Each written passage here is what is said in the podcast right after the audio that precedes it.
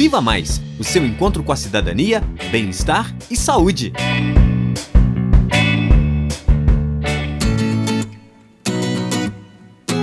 Oi, pessoal, sou a Paula, tenho 21 anos, sou estudante do quarto período do curso de medicina da UFOP e voluntária do projeto de extensão Diálogos em Saúde. Nesse episódio, nos uniremos à equipe do Viva Mais e vamos falar sobre o tema do racismo com os alunos Gabriel, Luiz Felipe, Anita e Isadora, do segundo ano do ensino médio da Escola Estadual Ouro Preto, também conhecido como Colégio Polivalente. Afinal, é um tema muito importante está presente no nosso cotidiano e ainda é um desafio para muitos. Assim, trouxemos algumas perguntas para debater com os convidados sobre o que eles percebem e conhecem sobre o tema. Concordo com o que você disse. O assunto é um desafio mesmo, é, ainda mais na sociedade racista em que vivemos. E oi, galera. Aqui quem fala é o professor Inácio. Tenho 32 anos e sou professor no Colégio Polivalente. Acredito que trazer os alunos para discutir o tema é muito importante para podermos demonstrar suas perspectivas e vivências cotidianas. Isso mesmo, pessoal. E para isso, foi realizado um encontro prévio com os alunos, onde eles demonstraram um grande interesse sobre o tema. E a partir daí, desenvolvemos algumas perguntas para direcionar a nossa discussão sobre o racismo. Aliás, meu nome é Beatriz, eu tenho 23 anos e, assim como a Paula, também sou do quarto período de medicina da UFOP e voluntária do projeto de extensão Diálogos em Saúde. Exatamente, Bia. Este foi um trabalho realizado numa parceria entre o projeto de extensão Viva Mais e o projeto de extensão Diálogos em Saúde da Escola de Medicina da UFOP. E esperamos que a discussão seja muito proveitosa para você que está nos ouvindo. Então, para iniciar, direciono a seguinte questão para os alunos. De acordo com pesquisas do PNAD, Pesquisa Nacional por Amostra de Domicílios, no ano de 2019, mais de 70% da evasão escolar brasileira é composta por alunos negros. Por que vocês acham que isso acontece? Oi, eu sou o Gabriel, tenho 17 anos e sou aluno do segundo ano do Polivalente. Respondendo à pergunta, acredito que a evasão da escola acontece pela necessidade das pessoas terem que escolher entre estudar ou trabalhar para poder se sustentar. Nesse sentido, Vejo que a principal motivação para essa saída da escola é a sobrevivência, ainda mais em ensinos de tempo integral, como é a nossa escola. Compreendo sua percepção, Gabriel. Realmente, acaba surgindo a necessidade de ajudar a família nas contas de casa, principalmente durante a pandemia de Covid-19, que dificultou a vida de todo mundo. A próxima questão agora é: o que é orgulho negro para vocês?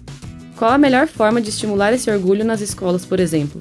Então, rapaziada, meu nome é Luiz Felipe, tenho 18 anos também sou aluno polivalente. Bom, ao meu ver, o orgulho negro é ser orgulhado do que é e do nosso apelo, do nosso passado e dos nossos antepassados. E também só conseguimos alcançar esse orgulho quando superamos os preconceitos e aceitamos a nossa realidade. Então, eu acredito que a melhor forma de estimular isso nas escolas é a partir da abordagem sobre o assunto, que é extremamente necessário, levando em considerando que vivemos em a nossa sociedade racista acho muito importante você trazer esse tema do racismo para dentro da escola e acredito que pode ser melhor abordado em todas as escolas. Agora vamos falar sobre a presença de personagens negros em diversos âmbitos sociais e como essa questão é vista por vocês. Então, do seu ponto de vista, qual a importância da representatividade negra em diversos cenários como música, cinema, universidade e política? Ei pessoal, sou a Anitta, tenho 18 anos e sou aluna do Polim. Olha, eu acredito que essa presença tem uma importância gigantesca, pois mostra que negros também podem alcançar patamares altos, até porque a cor de pele não difere nossas qualidades e objetivos, e por meio deles vemos que o passado vai ficando para trás. Os negros ganhando espaço no poder, cada vez mais ocupando o lugar que é seu por direito. Além disso, vejo a política como um dos lugares mais importantes, por poder abordar as questões raciais e tratar a causa negra lá através de políticas públicas. Impondo isso na sociedade não se mata a cultura do Brasil, já que a maior parte da sua população é negra. Concordo com você, Anitta. É de extrema importância essa presença da população negra em todos os âmbitos sociais para dar mais visibilidade à causa. E nesse sentido, Gabriel, como você acha que pessoas brancas devem agir para apoiar a luta contra o racismo? Bom, eu penso que devem agir tendo mais consciência sobre o assunto, sobre seus atos, ter mais respeito, não omitir casos de racismo e não tomar nosso lugar que é nosso por direito, como por exemplo, usando cotas raciais alegando fazer parte da população negra. Nós, negros, estamos cansados de ouvir a famosa frase que a maioria usa para cometer um ato racista, que é o, abre aspas, não sabíamos que era racismo, fecha aspas. E por se desculpar por ter feito o ato com seu público, por exemplo, mas nunca se desculpar com a pessoa que ofendeu. Como grande parte da questão do Brasil é estrutural, o racismo acaba sendo banalizado e isso acaba dando margem para a disseminação da ideia de que nós nos vitimizamos ou até para a criação de termos como o racismo reverso, que entre nós não existe. Acho de extrema importância você ter trazido essa questão do racismo ser estrutural no Brasil, Gabriel. Todos os dias a gente vê atitudes racistas e é muito importante não sermos coniventes com isso. Nesse sentido, Isadora, trazendo isso para sua realidade, como você acredita que o racismo deve ser abordado na escola? E, na sua opinião, a educação pode melhorar o enfrentamento a essa situação? Ei, gente, sou Isadora e tenho 16 anos e também sou aluna do Polivalente.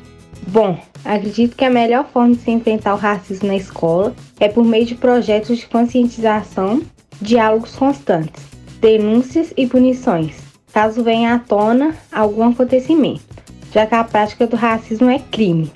Além disso, ao meu ver, a educação é a melhor arma que temos contra qualquer tipo de preconceito. Mas para que seja efetivo, percebo que a nossa conscientização na escola deva ocorrer de forma mais frequente e não apenas em ocasiões específicas, como o Dia da Consciência Negra. Isso mesmo, Isadora. É imprescindível trazermos à tona essa discussão e dizer em alto e bom tom: diga não ao racismo.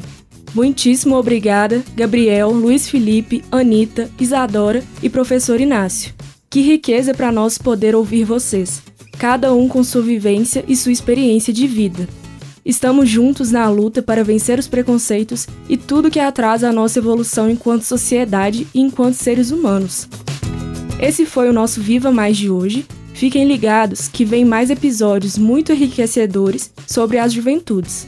Tem alguma dúvida, sugestão ou comentário? Entre em contato conosco pelo Facebook Viva Mais o FOP ou pelo Instagram arroba vivamais.fop ou por nosso e-mail vivamaisufop@gmail.com. Tchau, galera, e até mais.